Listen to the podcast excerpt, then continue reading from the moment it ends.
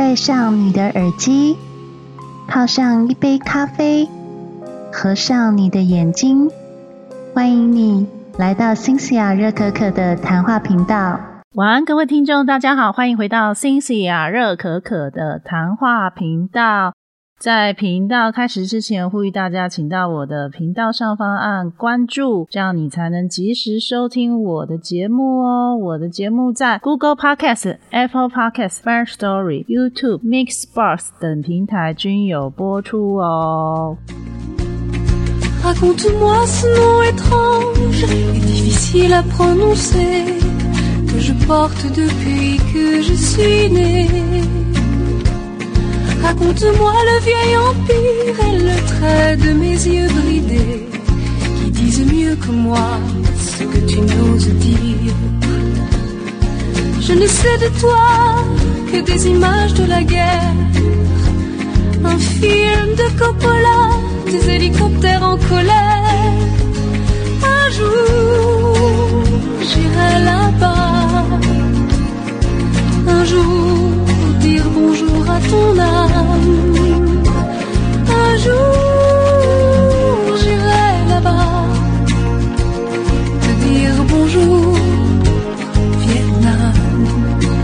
那今天想要跟大家来聊什么呢？我想一想哦，忽然觉得好久没有来跟大家聊旅游的话题了。虽然我最近呈现一个非常躺平的状态，就是只想吃吃喝喝度过我的周末。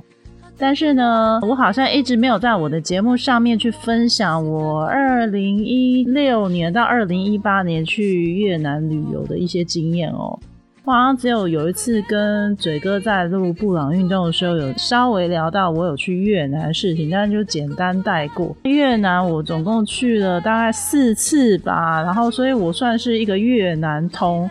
说自己是越南，他好像有点不要脸，但是就是我就是一个人背包旅行去啦，所以呢，在事前就有做一些功课，从南越、中越、北越多少都已经有玩过，现在就剩富国岛没有去了啦。听说富国岛不用签证嘛？如果我现在工作假期有的话，maybe 可以飞一趟越南哦。那在讲越南的时候呢，虽然我全部都去过，不过今天想要聊一下北越的部分。北越最有名就是河内嘛。Hanoi，那就是河内的部分呢。我必须要讲哦，算是我去过越南的几个城市当中，修夸没有那么有趣的。但是呢，因为它其实作为在越南战争以来的一个首都，一直到现在有各种文化历史的背景之下哦，其实河内相对于胡志明来讲，它是一个非常具有历史文化一个经典古都哦。那河内里面可以玩什么呢？除了河内市区，在环建湖周边，环是还你钱的还，剑是剑人，哎，不是剑人，是那个犯剑，哎，也不是犯剑，就是刀剑的剑啊。环建湖周边呢，就有比如说像是三十六古街啊，然后有深融水上布袋戏可以看啊，然后还有就是什么孔庙以及一柱庙以及龟岛等等等的一些景点哦，你都可以。去参观，在那边搭那个随上随下的 Hoop Up Hoop Off 的巴士去游览市区之外呢，三十六古街里面有各式各样可以购买的东西哦。不知道大家知不知道，有一些就是国际知名品牌呢，有一些水货是可以在河内的三十六古街的服装街内买到，但是呢，那里的尺寸呢都非常不适合女巨人如我，所以我是没有去那边 shopping 过。当然就是在河内待的。的那几天呢，我时常经过，非常羡慕，就是娇小的女生可以大买特买。因为那里的名牌街呢，算是各种名牌都有啦。那你要问我它是仿的呢？Maybe 是，但是据我所知，有些是它真的是正货，可能是在他们的服装工厂里面偷偷携带出来，拿出来自己卖的哦。但这个当然是违法的，所以就是很多民众就铤而走险，在那边开服装店，销售这些服装给观光客哦。呃，所以实际越南警察有没有检举这些，我不知道。那河内还有哪几个比较著名的自然景点可以参观呢？有两个超级有名的景点，一个叫下龙湾，下龙湾应该大家都听过吧？下湾就是登记为就是联合国遗产古迹啊。另外一个地方就是长安建筑群以及鹿龙湾那附近，简称鹿龙湾，以及那个叫什么寺庙，那个叫白顶寺，它都是属于那个长安古迹群的周边哦。那里也是被登记为联合国文教的遗产之一。这两个地方呢，就是你去河内必看的，属于历史以及自然的文物景点。你要问我个人比较喜欢下龙湾还是鹿龙湾呢？我要先给大家一个概念，就是越南呢，如果你还没有去之前，你可能以为它是一个非常落后的国家，因为毕竟台湾有很多越南人是在这边打工嘛，所以我们对于越南人感觉就是他们国家就是很穷，然后那边人均水准就很差，所以才会跑来台湾打工。对，这是没有错的，因为他们的社会体系是属于母系社会，所以呢，你就会看到越南路边有很多男人就在旁边吃火锅啊、喝咖啡、闲嗑牙、开开车、聊聊天。但是其实主要的生意都是女生在做，越南女生非常辛苦。他们有时候听到你是台湾人，就会眼睛一亮，因为他们就觉得金主来了。很多越南女生都非常向往要嫁给台湾人，而且台湾的收入是比越南还要好。的，但不要因此就小看越南哦，因为其实在我第一次去越南的时候，我真的觉得越南的自然风景真是不输台湾。尤其越南是从北到南呢，都有很多喀斯特地形。喀斯特地形呢，请大家回想一下，你们高中地理还是国中地理教的，就是石灰岩地形啦。越南是非常发达的喀斯特地形，就从北到南都可以看到他们有很多这样的地形。所以呢，在河内的下大龙湾以及鹿龙湾这两个地方呢，就充分展现喀斯特地形之美。那尤其你可以在这两个地方可以看到非常非常美丽，然后以及壮观浮出于水面的喀斯特地形的岛屿，然后还有一些洞穴。所以，在我去下龙湾的三天两夜之行呢，其实大家可能觉得我疯了，就是去下龙湾干嘛要去个三天两夜？但我个人呢，就是那时候去河内，就是抱持着一个老娘就是来这边松的，所以我就是这次河内呢，我就是只有安排下龙湾，安排鹿龙湾，再来就没有了，我就直接回台湾。所以河内市区当然也有排一天了，但是因为河内市区就那些东西，所以我只能说，就是我就去松的。在我到了河内之后，我隔天就搭车前往下龙湾。然后呢，下龙湾当地有一些服务，你可以去租游轮住在上面，住游轮的房间。然后那个游轮它会提供给你一些在轮船上面吃的早餐、中餐、晚餐的服务。然后你晚上可以去享受它的就是轮船上面一些活动。那我那时候找了很久很久，因为其实我后来发现就是所费不赀，就是如果你要搭上那种像公主号、立信游轮那种，你就是要花很多很多钱，可能一天晚上 maybe 就要三四千块，甚至更贵。我那时候住的那个属于比较中型船，船上大家可以承载，我有点忘记多少，反正我个人是觉得就是住的跟吃的其实都还不错，然后也可以喝调酒。重点是早晨的时候，你会从你房间醒过来的时候，你可以从窗户看到到外面云烟袅袅，那个水面上的雾就飘在那个下龙湾的岛屿之间，非常像仙岛游历的感觉，就我个人觉得，其实你如果是想要去松的话，其实可以住一天晚上啦。但如果你觉得你想要学我一样浪费钱的话，你可以在上面住个三天两夜。三天两夜，它的行程反正就是吃吃喝喝，在外加带你去附近的一些漂流渔村，因为那些渔村它就盖在水面上面，然后他们其实也蛮贫穷的越南人民，他们就是靠这个观光财嘛，所以你就可以在这些漂浮农村中，就选一些鱼来吃海鲜。然后你也可以玩那种水上活动，比如说就是直接跳到水里面玩，或是玩那个叫什么双人艇，那个双人艇那个英文叫什么，我一时想不起来。反正就是独木舟双人艇或划竹筏这些活动，我个人就是很喜欢双人艇活动。而且那时候我就在船上遇到三个西班牙人。害我对西班牙人的印象就是他们全部都光头，而且其中那三个男生呢，就是因为都是光头，所以我分不出谁是谁。但据他们所说，就是他们是一对兄弟跟一个表弟。然后他们就说，他们大概就是十八岁开始就秃头了，所以他们就干脆把头剃光光。我不知道是不是就是南欧的人，好像从很年轻的时候开始，就是会有这种光头遗传。Anyway，我觉得就是因为有认识他们，所以有跟他们组队一起去划独木舟，还蛮好玩的。但没有交换什么电话，因为那时候其实并没有想要交友的打算，我就是享受独旅的一个少女。二零一八年应该还算是少女了。其实下龙湾还不错看，但如果你问我，就是下龙湾跟鹿龙湾一定只能选一个地方来玩的。话我会超级超级推荐你去长安建筑群的鹿龙湾。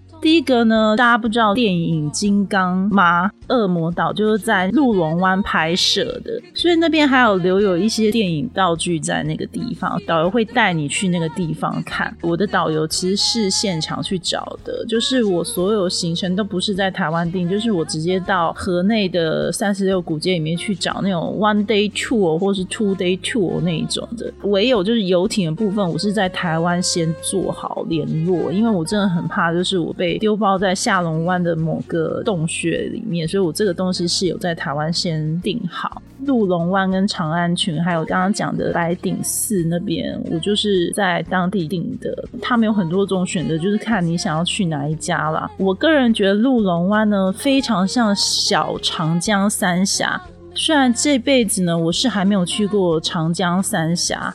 但是呢，我觉得它的水上风景跟你坐在船上看出去的视角，以及两边的景色，你真的会有一种两岸猿声停不住的那一种感觉，非常非常的值得去看。真的，大家一定要去那边玩。而且那里的船夫啊，我觉得非常的酷，就是他们是用脚划船，两边都有桨，然后他两只脚就是跟那个桨绑在一起，然后这样滑动，我觉得真的超酷的耶。我从来没有看过有人是用脚划船，而且重点是他们为什么不用手划呢？因为听他们讲说，因为一天可能就是只有这个季节可以赚到观光客的钱，然后里面有些船夫他们其实并不是全职在做，他们是兼职在做，所以可能在这段季节里面只有三个月的赚钱时间。然后他们可能每天都要来回这样跑个五六趟，甚至有人听说可以跑到十趟。他们就是为了帮你划船赚那个小费。所以那时候我听了以后，我就觉得他们真的很辛苦。因为说真的，就是我去的那个季节，真的太阳超大。你知道鹿龙湾它是没有任何遮蔽，两岸都是那个喀斯特地形的凸起岛屿跟岩壁。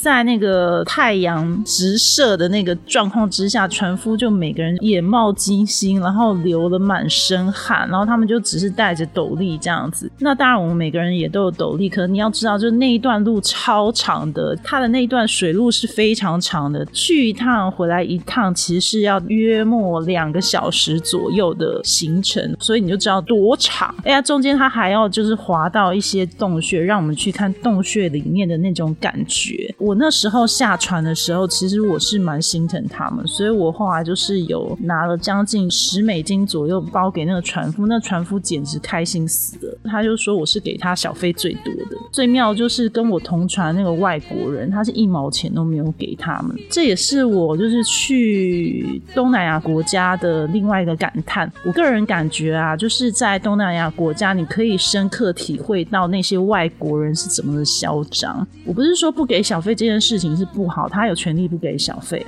但是呢，我觉得外国人很喜欢就在自己国这样，就就是不敢对人家大声小声。可是我看到很多白人，尤其是白人，在东南亚国家是真的有点把他们当殖民地在看。他们表面上很尊重这些贫穷的人，可是他们是一毛钱都不肯花在他们身上的。他们就觉得这群越南人会去要小费啊，会推销东西啊，全部都是一群贪婪的猪哦。我的角度是觉得，你都去那个国家玩了，然后他们的辛苦付出，你也是看得到的。那他们多跟你拿一点又怎么样？因为你在你自己的国家是享受不到这样的服务。至少如果是在台湾，你请人家帮你开车、划船、包车，比如说在垦丁好，你请人家包车一整天或是几天，三四千块是绝对跑不掉。那你在越南完全花不到这笔钱，你大概只花他十分之一的钱。为什么你会吝啬于给这样的小费？我是觉得蛮奇怪的。而且人家的确是有做到服务。像在美国，我是有时候不愿意给小费，是因为我没有感觉到服务，所以我会觉得给美国人小费这件事情很奇怪。对，但是在越南，你是真的看到他是真的在流汗挥汗帮你弄，那他跟你多要也一点，我觉得无所谓啊。对，那至于就是路边一些跟你推销的那些人，我觉得那就不要理他们。如果你不要去买，你就不要买。可是你不用对他们小气，不用对真的对你付出的人小气。我是这样觉得，这是我有时候去东南亚感觉到的一些感叹啦，就是会觉得，哎，反而我们亚洲人是比较大方的哦。我看到很多亚洲人是给小费是给的蛮大方的。再来呢，河内市区里面呢，就是我那时候就是有搭那个随上随上巴士，所以就是有游片它一整个河内随上随上巴士呢，它可以就是游览像环建湖啊，然后三十六古街，还有就是升龙皇城。升龙皇城其实就在河内市区内。升龙皇城它是在越南李氏家族盖的，然后它盖的还蛮气派的，然后里面有展示一些李氏家族的历史的东西。河内同样也有战争博物馆，可是呃，我这个留在下集讲那个胡志明的时候再来讲，因为我个人看过胡志明的战争博物馆，我觉得胡志明的更值得看。河内的我就觉得我那时候就是因为先看了胡志明的，所以我河内的我就没有去。至于一些古庙啊那些东西，可以看到它有一些牌坊是写中文字的，因为在越南的时候，其实他们是属于明朝附属国嘛，双方两国是互通有无，所以他们在那边中文是很流行的。你有时候就会看到这个古都里面会有一些牌坊，什么都是用繁体中文字写的。再来呢，我觉得越南的吃的部分，我也蛮推荐去吃法国餐以及他们的河粉那些，这都不用讲。但是有一个东西我是特别印象深刻，可就是淡咖啡这个东西。因为越南它是一个非常嗜咖啡的国家，就你到处都可以看到咖啡店，他们就是会有个器具专门做那个咖啡滴漏的。呃，有时候去越南，你就会想要买一套回来自己弄啦。那那个其实是很简陋的工具，都是用锡器来做，或是铝器来做的。但我就是在一个咖啡店一次偶然喝到淡咖啡，我真的惊为天人。它其实是鸡蛋跟咖啡打在一起，听起来有点奇怪，对不对？但是其实喝起来非常像在吃提拉米苏，它有提拉米苏风味，非常非常好喝。我建议就是你们去越南的时候一定要点一杯。我不知道是不是在北越才有这样的饮料，因为我在南越并没有喝到淡咖啡。可是我在北越几乎每家咖啡店都有提供淡咖啡这样的东西，所以我真的推荐大家去喝喝看。呃，另外刚刚讲的那就是市区内的水上歌舞舞剧呢，那个也很妙，我也是推荐大家去看，因为它是一年大概只休息几天吧，你几乎你去排队就可以进去进去看得到那个水上的歌舞剧表演。它里面会有一些木偶，然后那个舞台很妙，它那个舞台是有机关的，所以会有水淹啊，有河啊，有海的那个水在舞台上面很酷。他们就是会用越南语表演一些当地的历史文化东西，你其实听不懂没有关系，因为你都会看得懂。它有点像是在看木偶在表演歌舞剧，感觉还蛮有趣的。然后那个过程大概是一个小时到两个小时，我有点忘记了。我个人觉得那个也蛮。值得看。总之呢，我觉得在越南的消费啊什么的，相对于我以往去日本来讲是非常非常便宜。然后我每次去越南的时候搭的飞机啊，我也就是都是选联航。我记得我二零一八年去河内的时候，我的来回机票才花了四千五百块，非常便宜。我就是透过那个一个叫越捷航空的买。那越捷航空呢，我觉得没有搭过越南的 budget airline 的人可以试试看，因为越捷。航空我基本上蛮信任它的安全度，他们的空姐空少穿的服装啊是非常有特色，是真的很有特色。座位上面我觉得也算 OK 啦，就是 budget airline 的那种预算嘛，所以我几乎每次去越南都是搭那个飞机，再加饭店什么的，我每次去越南几乎是不会超过两万块的预算，包含饭店哦，包含交通这些东西。所以我后来非常喜欢去越南，就是这个原因。然后而且吃的东西也都很合我。胃口什么的，建议大家如果还没有去过越南的话，千万不要有一些刻板印象。其实越南是一个非常好玩的国家，但是呢，我觉得你不要去放大越南的缺点，比方说它就是很多人不遵守交通规则，很多人会乱按喇叭，被按喇叭按到心情很烦，没有人在在看红绿灯，你必须要就是冒险度过一个街口或是一个大马路。可是我想台湾人的闪避功能是做的很好，台湾人毕竟很爱闯红灯嘛，这些隐藏性的功能在越南我们都发挥很好，反而是那些外国人，我都会常常看到他们卡在那个马路中间或马路旁边，一直不敢过马路。我觉得这些东西只是一个小小的缺点，而且是一个很有趣的地方，大家就不要对越南有一些刻板印象。那那下次有机会，我跟大家分享一下，呃，我中越跟南越的故事好了，因为其实中越跟南越对我来讲遇到比较多有趣的事情。那河内单纯就是我个人去松，所以呢，今天就介绍到这边啦。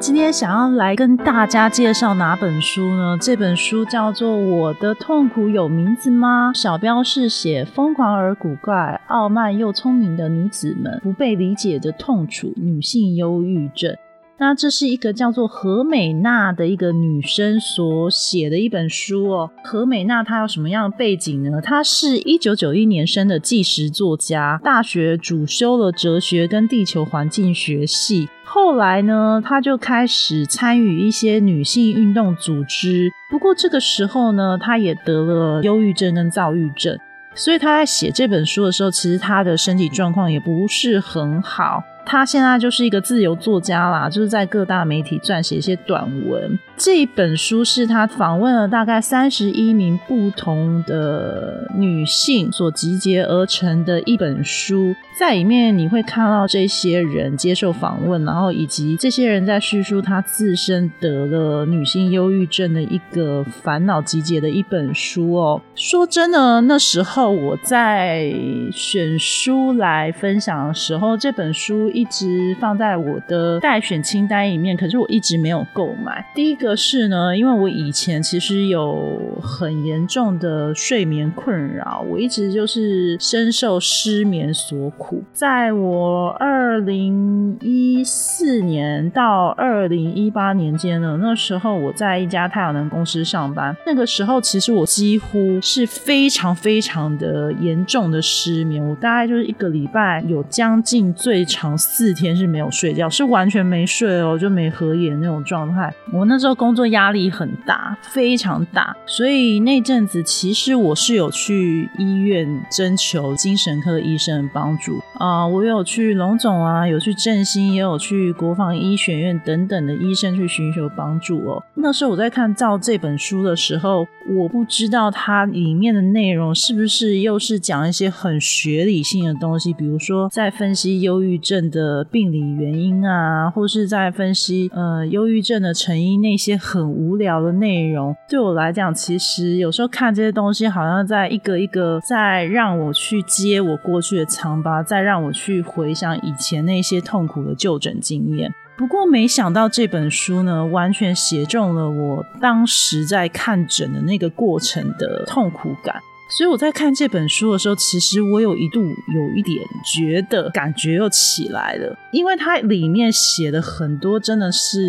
我当时睡不着的那种心情。然后我那时候也甚至觉得我应该是有忧郁症，但我那时候还不到要，比如说有一些寻死的念头或者怎样。但是我那时候的确就是会有一些症状出现，比方说我就是睡不着，然后我整个脑中充满负面思考，我早上。起来就是会一直身体发抖啊，然后注意力不集中，然后晚上也是会身体发抖，然后会吸不到气啊，一直在客厅踱步来踱步去的那种可怕焦虑状况。那个时候我也是有发现我有幽闭恐惧症。其实幽闭恐惧症这个东西已经伴随我很多年了。呃，我跟身边的人讲，他们能够理解大概什么叫幽闭恐惧症。其实蛮多电影都有演示什么叫幽闭恐惧症。我不知道大家有没有看过《达文西密码》。《达文西密码》里面的那个男主角，他就幽闭恐惧症。我就是有点类似这样子。然后我现在其实还是会微微的有，只是没有像之前那段时间那么严重。所以我在看这本书，他在讲的一些故事脉络，我是真的蛮能感同身受的，而且是觉得很揪心的。这本书的主要的脉络呢，就是有分三大部分。第一大部分其实他在探讨在女性隐约可能是因为社会性压力产生的一些疾病。第二大部分呢，就是在讲家人啊，还有恋爱结构，还有社会结构这三层面去探讨，就是女性为什么会得忧郁症。第三大部分的话，提到就是有些人是会想自杀的，但是如果能够改变这个忧郁症的故事结局的话，会有什么样的帮助呢？以及我们要怎么去照顾这些患者，还有康复之后，这些忧郁症患者何去何从？这本毕竟是一个韩国人写的一本书哦，所以他当然是以他的国家现况去做一个调查以及纪实记录，他去调出很多研究报告资料去佐证他所说的话内容嘛，以及透过田野调查的访谈，然后 focus group 的访谈，然后来阐述为什么在韩国女性忧郁症的比例会比男性高到八倍以上，然后甚至女性自杀的比例也比男性多出五倍。呢？那他从就是整个忧郁症的历史过程，还有呃女性的一些初步诊断的一些疾病，我不知道大家有没有听过什么二关节症候群？二关节症候群就是脸颊下方的颚骨处啊，你是会感觉到很疼痛的，感觉有点像是你的嘴巴的那个螺丝绞紧了，导致于你嘴巴睁不开来。看到这个章节的时候啊，因为他就说很多女人她就是因为有二关节症，然后神经炎发炎，甚至肌肉紧绷症这些东西呢，因为它没有一个特殊的病理性的名称，所以这些女人她就会去找一些医生来去做诊疗。有时候可能要跑神经内科，有时候要跑就是复健科，有时候是跑牙科，可是其实都找不出真正的病因。然后每个医生都给不同的病名。当这些女性患者跑去找了各自的医生，然后每个人都给她不同病名的时候，那你也知道，就看医生这个过程不是一次就看得完。你可能就是从进去付钱报名，然后一直到看诊，看诊出来，医生如果要给你做一些检查，比如说像 X 光照射或是 CT。这些检查的话，它是需要有个流程，它不是当天做，所以你可能要反复跑医院很多次，最后得到医生给你的药跟诊断的时候，你回去吃又发现吃不好，在那个时间你又发生了什么心悸、什么什么等等一些状况。这个过程呢，其实作者有把这些女性当时在发现自己发病之前一些症状都写出来，而我看了以后，我觉得真的我在那一段。很忧郁的时间的时候，其实这些症状都曾经发生在我身上，而我当时也真的就像书里面讲的，我跑去看各种医生，然后在看医生的过程当中，每个医生都跟我讲不一样的话。有的医生说：“哦，你就是要看牙科啊，你这个要转牙科去看，你这个就是吃消炎药就好啦，你这个就是不用想太多啊，你就是怎样怎么样。”每个医生都有每个医生的诊断方式，导致于这些女性在看病过程当中越来越不知道自己到底是什么毛病，然后就产生了一个很沮丧、很忧郁的状况。再来呢，它里面还阐述女性会遇到一个事实。也就是呢，因为在历史上面来讲，精神科医生这个定义以及这个病因呢，其实是在一八七零年才开始有一些正式对于，比如说像是妄想症啊、忧郁症啊、躁郁症这些东西有一个定义出来。可是，在那之前呢，人们对于忧郁症以及精神疾病呢，并不是那么了解，所以可能就会有一些民间的巫术啊，或是甚至像是基督教徒、天主教徒对于这类的人有一些个别诠释，可是，在当时的诠释过程当中，其实是很压抑女性自己的。女性在这段过程其实是被鄙视的很严重的。无论是古希腊时期，一直到精神科这个东西被定义下来，这段过程呢，其实女性在这整个社会结构上面都是被压抑住，甚至会被歧视贴标签的。就是如果她有类似的抑郁症状或是发疯症状等等等的，本书。书讲到一个重点，当提到女性忧郁症的时候，多数人或是多数医生的判断都会朝向女性荷尔蒙造成你本身有精神病这个问题，或是你的内分泌造成这样的问题。如果是男性得到男性忧郁症的话，医生的诊断多半就会用社会文化结构以及他面临的社会环境问题而去探究他为什么得到忧郁症。但事实上，这样子分类是公平的吗？其实并不公平。其实女性的忧郁症并不完全来自女性荷尔蒙，甚至更多更多的是，她也许不是忧郁症，而是她是先产生了自杀的想法，或是她先产生了刚刚我讲的求助无门、抑郁的状况，或是在工作上面产生抑郁状况，或是原生家庭啊，还有亲情，还有她的生活环境，造成她慢慢慢慢。慢的导向有了这样病，所以女性被归类为社会性因素而得到这样的病，在韩国是被定义为比较刻板印象的，就是说女性常常被归类于是荷尔蒙而不是社会性问题，但男性常常被归类于社会性问题。可是你有听过哪个男性是因为睾丸素过少而得忧郁症吗？医生并不会这样判断。在这里面甚至有讲到很多医生是认为女性忧郁症患者是在装病，或是有。有一些精神科医生甚至会把它归因为女性个人问题，而不是女性所面临的社会文化问题。而这些精神科医生，因为他也只是个医生，多数医生又是由男性主导，所以在男性不是身为女性这个角色立场来讲，女性忧郁症患者前往去咨询精神科的时候，往往得不到同理心的结果，得不到所谓真正的病因。里面也有提到很。多女性忧郁症患者其实是极度想要知道自己到底得了什么病，他们非常想要透过知道自己得了什么病来获得解脱。这个我完全能够理解。在我刚刚叙述那个非常慌张无助，你要找哪一科看什么医生，然后医生给你的病名，你你自己又不清楚是不是真的生那个病的时候，其实那个时候你真的真的会很希望有一个态度良好的医生告诉你，对你就是这个毛。病，然后当我们知道我们是这个毛病的时候，比如说精神困扰女性，她们其实就会知道我该用什么方式去解决自己的问题。有一些重度忧郁症患者，他是大概一天当中他有二十次或是三十次想要自杀念头，这种人我先不管他是不是能够被药物治疗，但至少些许有一些忧郁症状的患者，他们真的都会很诚恳的希望自己要有一个正确的病因或是病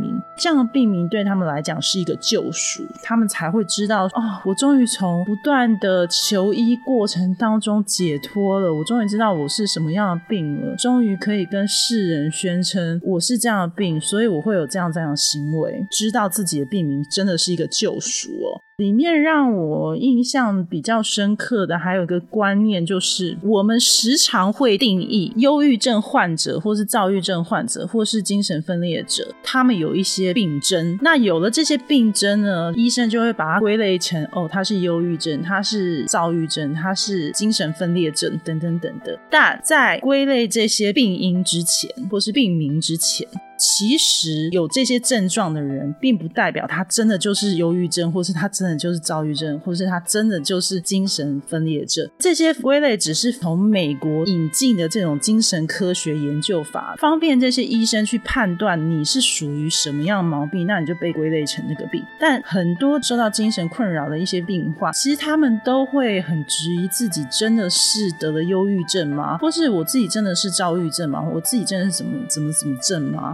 美国有推出 CSD 量表，那这个量表呢，它里面就是有二十一个选项。如果你去填那个量表，你超过几分，你可能就是有忧郁症的倾向。可是这个几分真的就代表你是有忧郁症的吗？而且这个分数呢，还会因为每个世界标准不一样，所以其实忧郁症这个是很难定义的。它是是真的是忧郁症？还有为何这个就叫做忧郁症？这本书里面就有一些对于病患自己在遇到被定义为忧郁。症被定义为躁郁症的一些自白当中，你可以看到很多的无奈点。实际上，在精神医学领域当中，针对于女性忧郁症的这个实际的案例，以及它的一些定义，还有治疗方针，还有它的范畴，都没有非常非常多的研究去报道，反而更多的是透过呃一些生理医学学派或是精神医学学派这两大流派做出的一些研究量表来去定义什么叫做忧郁症，什么叫做躁郁症，什么叫做精神分裂等等等一些症状，但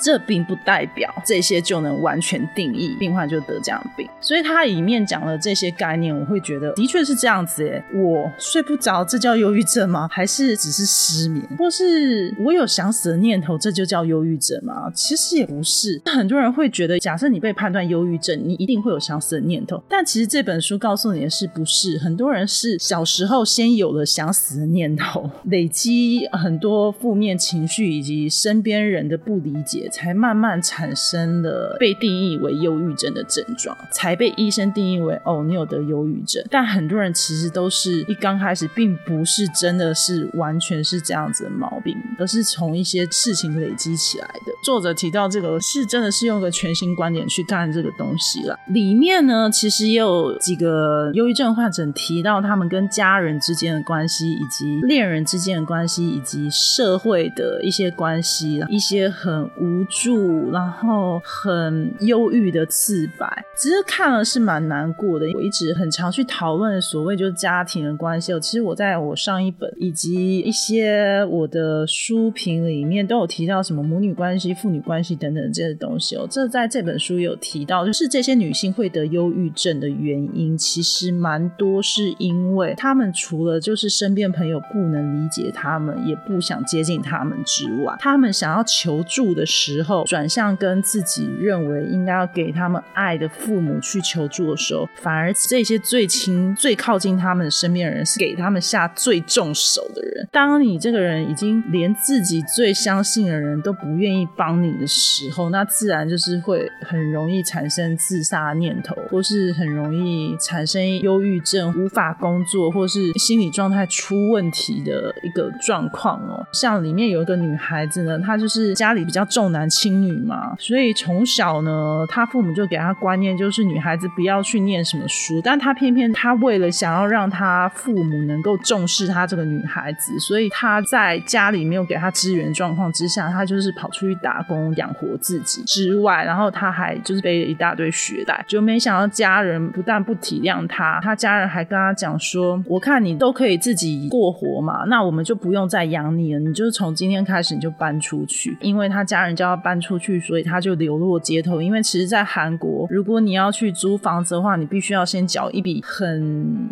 可观的保证金。那所以他就因此呢，在没有资源状况之下，他不得不去做一些出卖身体的工作，因为他真的是走投无路，身边没有人愿意帮他。他去做这个工作以后，也加深了他的忧郁症，因为他所有客人都对他讲话，就是把他当成一个玩物啊，然后把他当成一个物品在跟他讲话，他就觉得很痛苦，然后每天都会想尽办法割腕啊，什么都会来，越来越忧郁，越来越严重。他在跟作者在叙述这段过程的时候，其实作者有注意到他讲这段话的时候是非常平静的。他也观察到有些忧郁症患者，其实他们遭遇的生活背景以及家庭，其实蛮多是集中在低收入户家庭以及中年妇女这些族群身上。那这些族群呢，因为他们在社会上得到资源真的很少很少很少。作者就归纳说，如果这些人在这个状况之下，愿意有一个团体，或是愿意有一些人去资助他金钱，让他缓解他现在的困难化，忧郁症状况其实也会缓解不少。还有讲到就是恋人的情绪勒索啊，还有甚至就是整个社会对一些忧郁症患者的误解以及刻板印象，这本书里面都是看得到。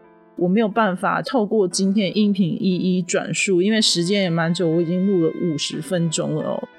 但我想说的是，其实我在看这本书的时候，我心情就是一度荡到谷底，因为我真的就是会有一点同理心的那种。我在服用这本书，其实我真的也是想要跟各位女性读者讲的是，我非常推荐，如果你对于你自己自身本身的状况感到非常无助，然后你身边也没有人可以帮你，呃，你也对于你自己到底是不是女性忧郁症这个问题感到很困惑的话，我会建议你看看。这本书，我觉得其实我一直以来走过来啊，我也是有一些很忧郁的情况。这些忧郁情况，其实我也不太会跟我身边的人说。那为什么我会透过 p o c k e t 说呢？因为我真的没有办法面对面跟我朋友讲说我有多痛苦。因为一旦我看到他们的态度是不太理你的，我当下就会立刻觉得我好像麻烦到别人。但是我这个心情呢，其实我在这本书里面的一些女性。自白，我竟然看到有人是跟我想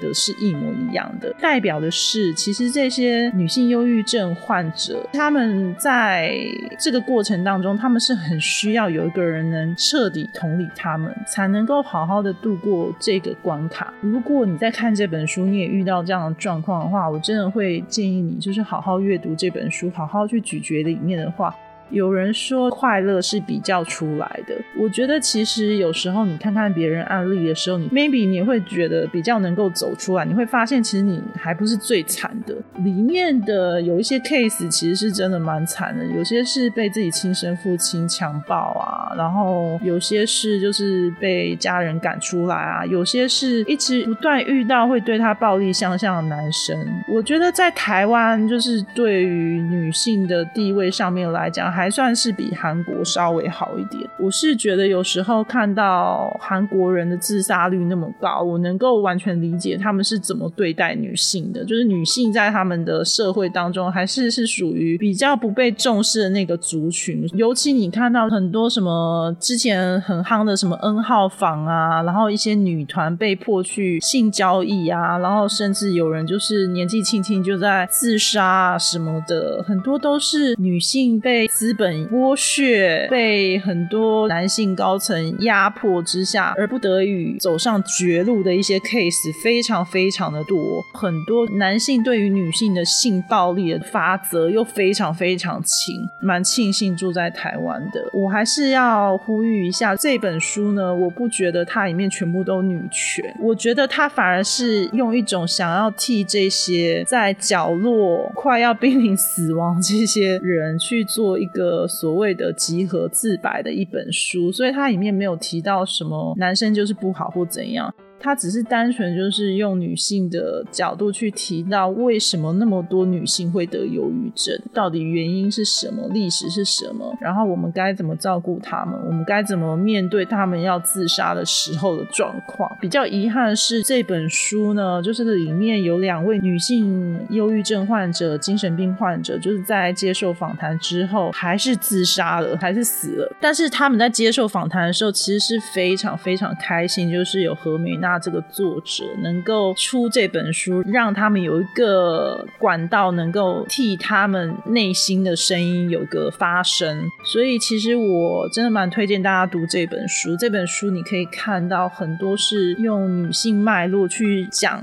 女性的忧郁症，以及如何被刻板化、被妖魔化等等的一个过程。还有就是他们实际真的遇到一些状况，这些状况是蛮多男性比较无法体会的，但。我也能够理解为什么男性无法体会，毕竟你们不是女生嘛，所以你们没有遇过重男轻女那个状况之下，女性是会多么的受伤哦。我自己就是在一个重男轻女的家族里面长大，所以我非常理解我我没有学坏这件事情，真的是只能说是我家族可能上辈子有烧好香啦，还有我自己本身克制力非常够。我看这本书的时候，其实会回想我一些很难过的过程，那我也在这边跟大家分享。我希望大家看这本书的时候不要过于沉浸，尽量就是用一个客观角度去看这本书，你会心情比较好一点。那如果你很害怕看了心情不好，那我就建议你不要看。但我真心推荐，我真心推荐正在受苦的女性们，以及可能快要受苦的一些女性，推荐给你们看。我觉得我今天讲的并没有很好，但我尽量就是把我看完这本书的一些个人想法，还有我自己个人观点分享给大家。那下一本书呢，我要讲的是《疼痛帝国》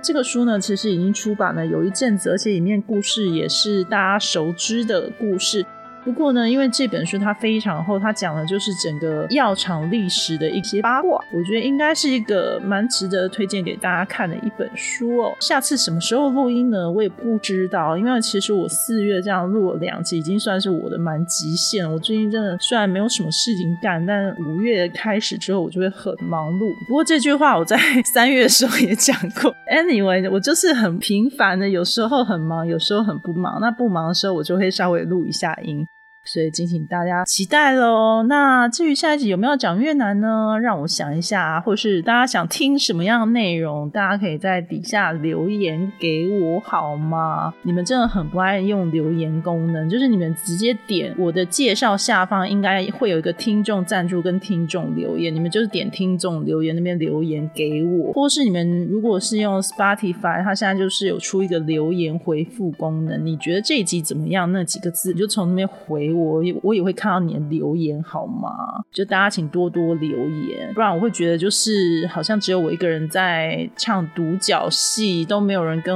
我回复。心想觉得有点小孤单呢。好，那就啰嗦到这边啦，那下一集拜拜喽。